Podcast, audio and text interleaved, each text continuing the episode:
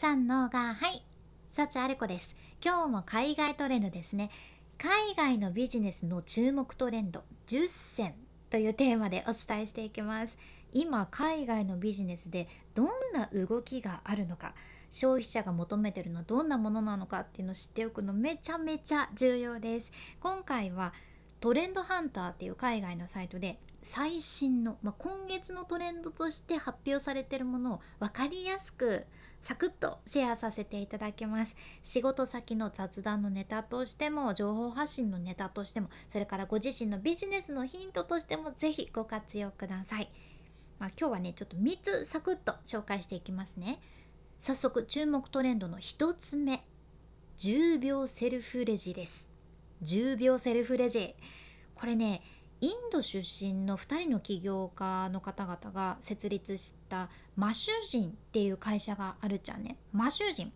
このマシュ人は効率的な非接触型のセルフレジのシステム作ったってことで有名なんやけどこのマシュ人が注目されてまして今年の5月にはね資金が6250万ドル。だから日本円にしておよそ81億円を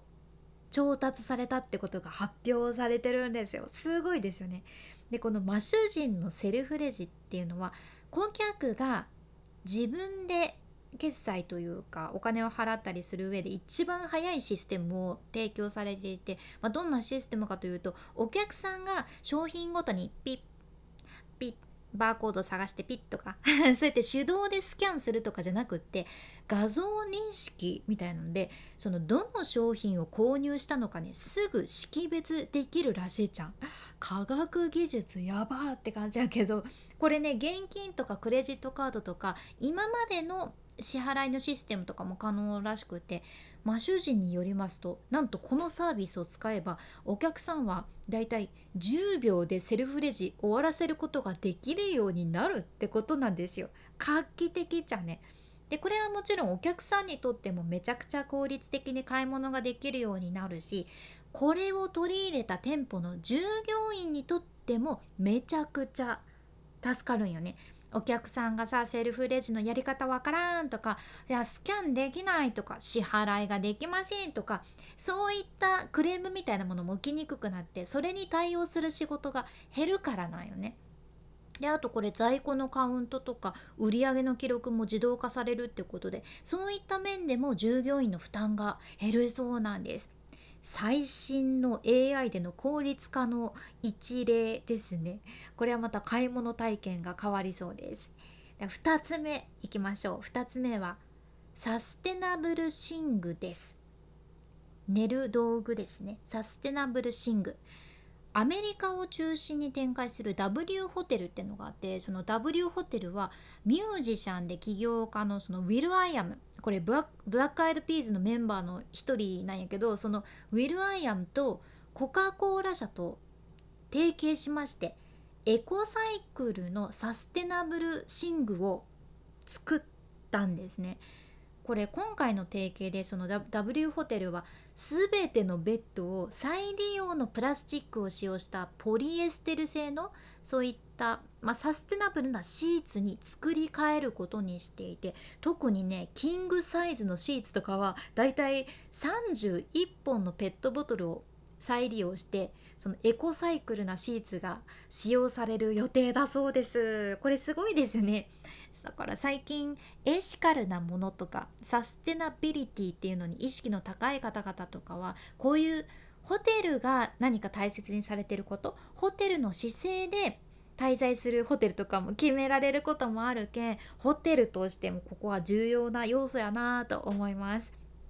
では3つ目の注目トレンドいきましょう。3つ目。アニマルフリーな代替チーズです。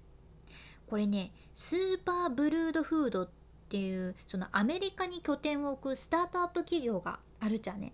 でねフランスのチーズの大手のベルグループってとこがあってもうフランスのチーズといえばここっしょみたいな会社いっぱいあるんやけどそのベルグループが